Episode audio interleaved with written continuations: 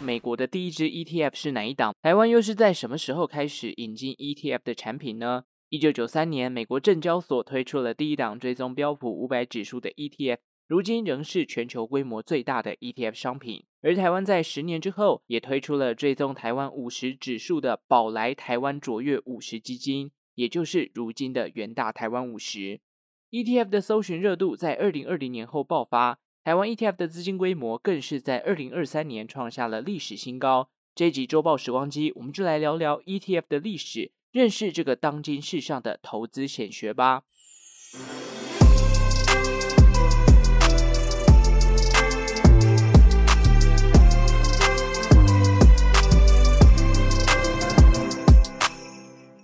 生活周遭的历史大小事，欢迎收听周报时光机，我是主持人派翠克。节目开始呢，先来感谢 May 的抖内。听完萨莉亚这集，好想赶快去吃，也请派翠克吃一个八寸的披萨。谢谢你认真制作每一集的内容，很喜欢你的分享，加油！谢谢 May 的抖内支持啦，真的在你抖内完之后，我又再去萨莉亚点了一份披萨跟肉酱饭，但这个肉酱饭我吃完的感受就是，萨莉亚的创办人要不要再考虑推荐别的食物哦？我个人觉得还好，反倒是他的意大利面比较好吃啦。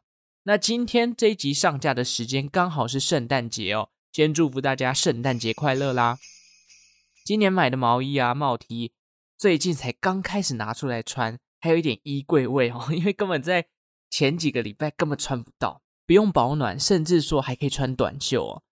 而且今年的雨量也偏少，大家有发现吗？北台湾难得没有让我感受到那种无比的忧郁，下雨下不停的感觉。那我们今天这一集的主题哦是 ETF，不知道身边大家有没有在投资呢？觉得 ETF 这件事情啊，大概在这两三年来。从疫情之后，因为疫情那时候这个股市不是崩盘嘛，然后大家就在讨论说啊，完蛋了，我的持股怎么了，怎么了？然后就陆陆续续各大媒体啊，或者是什么股票的发行商啊，然后一些财经网红啊，都开始跟大家讲说，没关系，我们就定期定额扣款，所谓的 ETF。ETF 的投资真的在这几年变成一个显学了。二零二四年啊，要迈入三十岁的我，身边聊股票的人也是越来越多。现在动不动就会讨论啊，有什么标的可以买啊？这档你觉得怎么样？有没有研究？连这个什么均线啊、KD 指标啊、法人买卖啊，都开始讨论起来了。可是也有一派的人就觉得啊，投资那么麻烦，懒人投资啊，买 ETF 就好。所以到底什么是 ETF？ETF 的历史又是怎么来的？今天这一集就来跟大家聊一聊这个在投资领域窜起的商品 ETF。这一集还没有赞助广告，欢迎各大厂商可以来信询价哦。短暂几秒钟的时间，也记得追踪一下周报时光机的 IG 吧。ETF 的全名叫做 Exchange Traded Funds，中文则是指数股票型基金，或者叫做交易所交易基金，是一种专门追踪市场指数变化的商品。在台湾通常会有投信公司来发行。并且追踪某一档指数的表现。讲到这边，我们得先来了解一下，到底什么叫做指数。如果以台湾俗称大盘的加权指数来说，就是将台湾上市的九百多档股票，依据公司的资产规模、股票张数，然后再经由一套公式计算出所谓的比重，再将它们全部加总，得到所谓的加权指数。那通常呢，市值越大的股票，贡献的指数也就越高。例如我们都很熟悉的护国神山台积电，据说它的股价只要上涨一块，就可以贡献八点给这个加权指数哦。好，讲到这边呢，可能会有些人觉得太复杂了。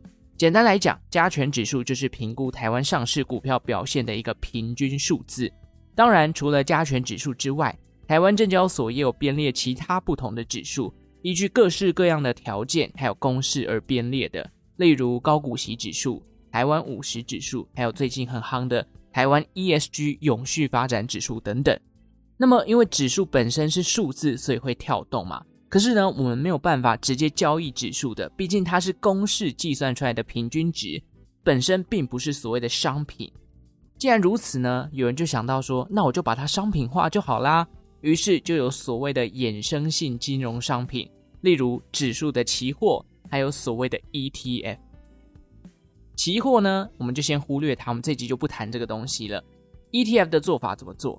它是发行商宣布追踪哪一档指数之后，在市场上募集资金，再将这些募集到的资金变成一档类似股票的商品，而且上市。那这当中的资金运用，则是买进符合指数的股票或者其他的投资商品，并且尽可能的让自己的报酬率贴合整体指数的走势。好，举个例子哦，我们就以大家最常听到的零零五零来说好了，它同时也是台湾的第一档 ETF，本身追踪的就是台湾五十指数。筛选的规则呢，是选定台湾上市股票当中市值前五十大的公司。所以说啊，等于是你买了一档股票叫做零零五零，它类似于一家企业拥有大笔的资产，而这些资产会投入到台湾五十指数的股票当中，并且尽可能的让本身的绩效贴近台湾五十指数的走势。不知道大家有没有听懂以上的讲法？如果我有理解错误的地方啊，如果有讲错的。还请有这个专家或者是比较专业的投资人来给我多多纠正哦。好，我们大致了解 ETF 的运作了。那到底当初是谁那么天才，想到在美国市场发行 ETF 这样的产品呢？让我们把时间推回到二十世纪的中期，一起来认识这位在美国发行第一档 ETF 的 Nathan Most。Nathan Most。他大学时期学的是声音学的工程，毕业后啊，他到了一家外贸公司，专门负责那家公司在亚洲地区销售隔音砖以及其他建筑材料的业务。那后来呢，因为遇到了二次世界大战，他被征召协助美国的潜舰进行声纳这样的呃军事武器的研发制造。那在二战结束后呢，他又回到了他原本这个。销售隔音砖的公司继续负责香港以及菲律宾等地的生意。然而，到了一九六零年，整间外贸公司啊被他们的老板给卖掉了。那这个 Nathan 呢，他只好另聘新的工作。至于为什么，哎，不继续待着就好呢？原因是因为啊，Nathan 当时的妻子就是老板的女儿哦，这个有点算是找到一个上位的机会啦。那原本 Nathan 是有意出价去收购这家外贸公司的。但是很可惜的谈判破局，甚至连他自己的婚姻都赔下去了。Nathan 的工作丢掉之后，他跟妻子的关系也走到了尽头，两人离婚。赔了夫人又折兵的 Nathan 呢，之后到了一家名为 Pacific Vegetable Oil 的公司上班，继续做着他外贸的工作。后续啊，他也踏入了第二段婚姻。那在这个贩售油品的工作当中，他为了要买进相关的原物料。Nathan 于是接触到了大宗商品的期货交易市场。所谓的大宗商品，就像石油啊、小麦啊、玉米等等的哦。而这份工作呢，也算是替他后续发明 ETF 指引了一条道路。为什么会这么说？我们后面会再跟大家说明。往后的几年啊，Nathan 就升上了副总裁，更在1974年的时候转换跑道，直接担任了太平洋商品交易所的总裁。1977年呢，更是加入了美国证券交易所，负责开发新的衍生性金融商品。所以 Nansen 的这个职涯跑道，我觉得转换也蛮大的哦。一开始呢，是先做一些他大学时期的专业。那二战期间呢，他又因为他自己这个大学的专业，跑到了海军去服役。结果回来继续做，没想到后来辗转变成了一个呃投资商品的投资人。那这边先简单交代完 Nansen 之后，我们要先拉出来介绍一个比较专业的名词，大家也不要紧张，我会稍微的讲的比较简单，让大家可以理解哦。这个专业的名词呢，叫做布列敦森林体系，这是一个货币政策。时间我们推回到二战的末期，那因为各国嘛，不管是亚洲、欧洲，因为战乱的关系，整个地区啊被狂轰滥炸，经济的状况也几乎是在崩溃的边缘。唯一没有变成战场的，就是在北美地区的美国。美国啊，也因为没有被轰炸，所以瞬间就在当时成了世界上最强大的经济体。而这个布列敦森林体系，简单来讲，就是让加入这个体系的国家可以跟美国制定一个固定汇率，并且用美元去换取相对应的黄金。所以你看，世界上各式各样的货币，从韩元、日币、欧元、印尼盾、菲律宾币。披索，你看都没有一个叫做什么金，只有美元叫做美金，那是因为它有一个跟黄金挂钩的历史渊源哦。顺带一提，当时全球的黄金呢、啊，据说有将近七十 percent 都为美国所有，所以把美元称呼为美金，好像真的也蛮合理的。总之呢，只要你有签订这个布列敦森林体系的，就可以用美元去换相对应的黄金。其实这个做法是为了要避免各国在战后复苏的期间，避免汇率波动过于剧烈，导致他们的经济复苏产生困难，甚至是破产。加上大家重建的过程当中啊，其实很多时候在当时都需要靠美国当地的资源，用美元来买美国的产品，其实也是蛮合理的啦。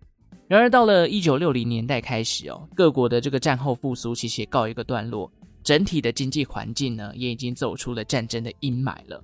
大家越来越有钱，手上的美元也越赚越多，加上买东西的选择呢，在当时世界各地也变得更加多元了。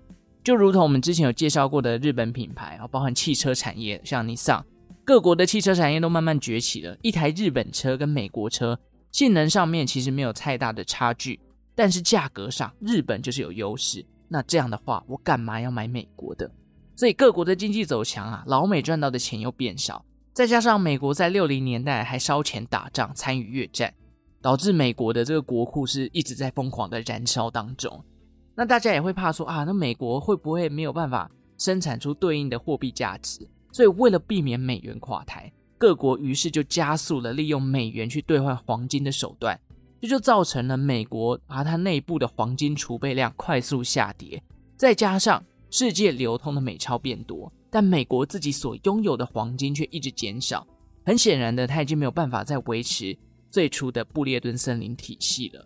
于是，在一九七一年的时候，这个时任的美国总统尼克森啊，他就宣布暂停用美元换黄金的政策，象征呢美元跟黄金脱钩了，也就终结了布列顿森林体系。那后续登场的呢，就是如果你有在投资，你应该会知道，像前一段时间美金很强嘛。很多人就会关注什么哦，美元指数。这个美元指数呢，就是后来取代了布列顿森林体系，在一九七三年发布的一个新的指数哦。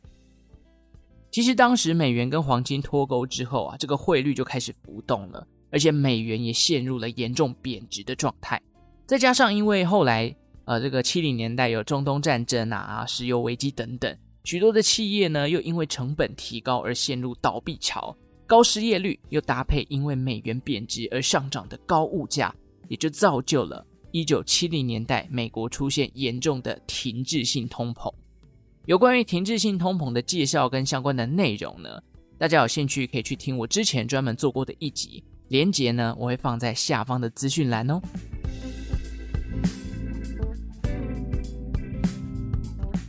OK，上面讲了一大串，为什么要交代这些东西呢？其实。如果你真的听得比较吃力也没关系，主要是要来跟大家分享一下当下的美国经济情况啊，已经不是非常的强大了。在那个二战过后，大家都需要靠美国，可是到了六七零年代，其实美国的影响力是逐渐的式微。所以换个角度来想，我们假设你今天不幸失业了，然后当地的物价还狂涨，请问在这个节骨眼，你还会愿意拿钱出来做投资吗？机会应该不大哈，毕竟你的生活费可能都因为失业而快要没有着落了。所以当时啊，这个哦不，所以当时啊，很多这个靠投资赚钱的一些机构在美国就变得很吃力。那为了要让公司可以继续的经营下去，所有人都卯足了劲，希望可以吸引投资人来进行投资。那当时 Nathan Moss 进入到美国证交所，就是为了要发明新的金融商品，可以来吸引投资人来做。不过坦白讲，一九七七年进入到证交所研发新的金融商品，坦白说，我真的觉得算是接下了一个烂摊子哦。因为整个投资人的投资情绪都不高涨，你发行很多商品，也许不太会有人买单。即便这个商品真的很好，譬如说去年台股进入熊市，那时候发行的 ETF 的买气可能就不如今年。我们今年是一路上涨嘛，所以你看不同的时间点。这个出现的产品，它的买气就会因为市场的情绪而受到影响。所以 Nansen 呢，在一个美国经济不太好的状况下进场去研发新产品，真的觉得他很勇敢。那过程当中，Nansen 当然几经思考嘛，他决定以交易原物料的概念去做发想。毕竟人家之前就是做原物料期货商品交易的。这个 Nansen 的团队呢，他后来想到了一个交易原物料凭证的概念。这概念是什么意思？简单举一个例子。如果你今天要交易一公吨的黄金，这个凭证的概念呢，就可以让你不需要真的实际搬一公吨的黄金到现场去做买卖，而是我把这个足以证明我拥有一公吨黄金的凭证交易给你，甚至把一张凭证啊拆分成一千张，让这个市场上拥有凭证的买家可以共同参与这份黄金的价值成长。交易凭证的这个想法呢，算是 ETF 概念的雏形了。只是呢，哦，我们刚刚是举例黄金嘛，你把黄金以指数来取代，这个概念提出的时候，最一开始是被打枪的。首先，美国证交所的内部，他们觉得，如果我们发行这项商品，可能会被专门监督投资市场的美国证券交易委员会给否决，可能过不了他们的投资法律啦。因此，这个 ETF 的商品哦。一再的被推迟，因为美国证交所内部就觉得啊，你这个商品就会触犯法律嘛，所以你再想想，好吧，我们再改善一下。不过 Nathan 呢，他并没有放弃哦，他也试图的去寻找更多资产管理公司进行讨论跟改良。这过程当中，他也接触到了一位非常有名的投资人物，叫做约翰伯格。这位是在现代被视为是指数基金教父的人物。然而当时伯格却不认同 ETF。但有趣的是。到了二零二三年，伯格所成立的呃相关的投资集团叫做先锋集团。这个集团是目前全球第二大的 ETF 发行商，知名的 VT 啊、VOO 等等哦，都是他们家发行的。可见伯格终于发现 ETF 的好了。讲到这边，可能又会有人问说，那指数基金跟 ETF 到底差别在哪？最大的差别就在于 ETF 有净值跟市价，指数基金只有净值。原因是因为啊，ETF 是在股票市场进行买卖的，但基金是以申购的方式进行。因为 ETF 在股市当中，就像我们现在一样，投资人是可以在呃这个九点到一点半这个期间随时进行买卖的。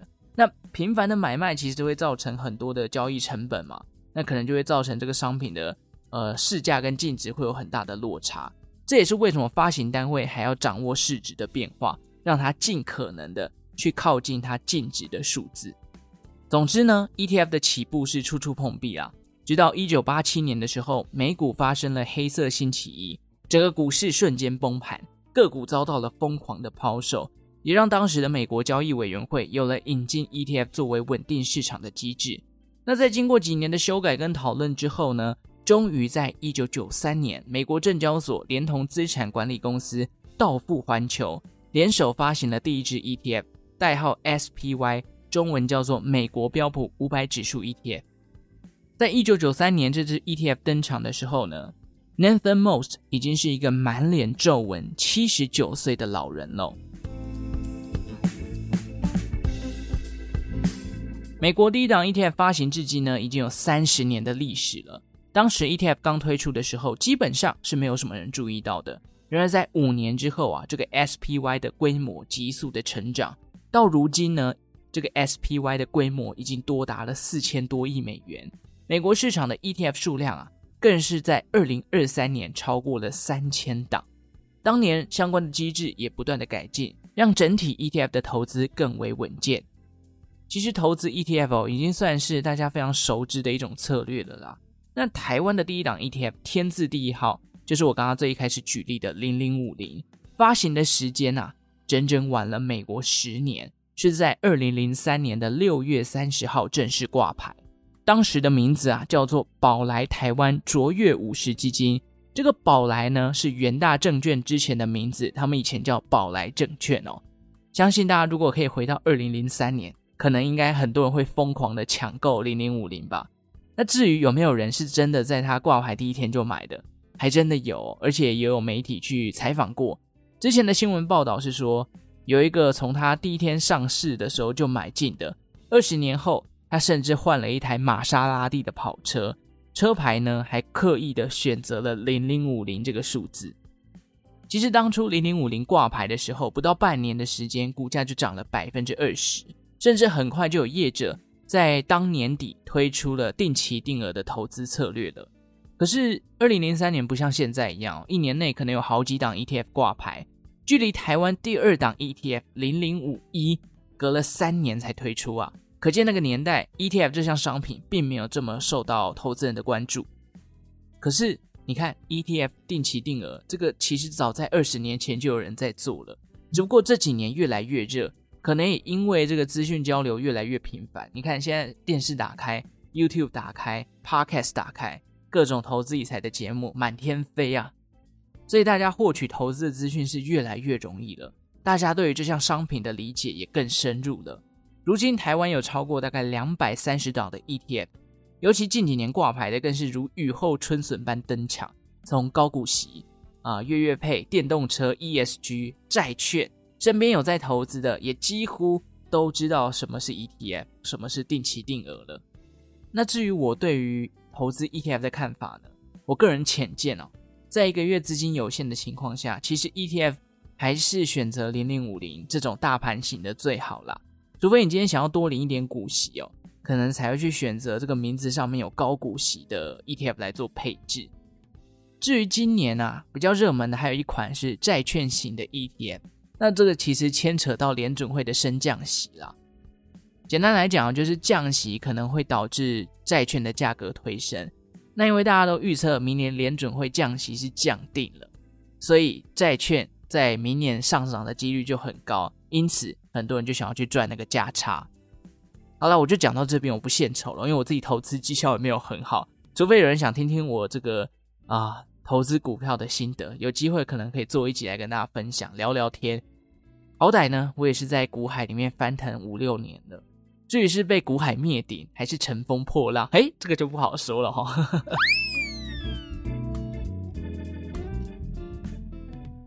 OK，以上就是有关于 ETF 的历史介绍啦。这一集算是比较多的专有名词，所以如果你平常没有在投资的，可能会觉得有点吃力。但是就当做去认识一下 ETF 这个商品跟它的历史脉络，也许哪天你在研究的时候看到一些说明，你可能会比较有概念。也可以多听几遍啦，搞不好你就消化完，你之后就很认识 ETF 这项商品了。OK，最后呢，来念几个时空旅人的回馈吧。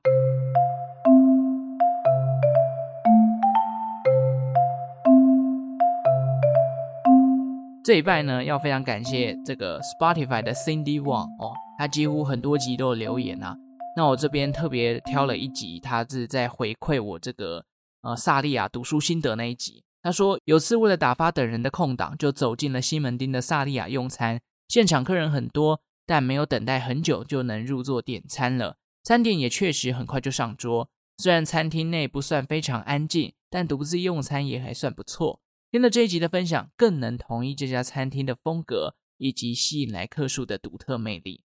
感谢 Cindy 哦，几乎每一集的 Spotify 上面留言都可以看到你，也欢迎大家可以踊跃的来 Spotify 留言，你听完这一集节目的心得。其实我很喜欢那种打开后台，然后就看到有这个通知告诉我说，哦，有人针对这一集进行了回复，看到的时候都很开心哦。所以这算是变相的一种鼓励，呃，很简单，你只要回个简单的几句话。派翠克看到之后，我的动力就会源源不绝的提升了。好啦，最后也欢迎大家来追踪我的 IG 哦，时不时的呢看我分享一些生活的动态，或者你想要看我晒我家的猫车车也是不错的啊。周报时光机的追踪人数呢，需要各位听众的支持啦。OK，这一集就到这边了，五星好评送出来，把节目分享出去。最后感谢正在收听的你，为我创造了一次历史的收听记录。Merry Christmas，我们下次再见喽，拜拜。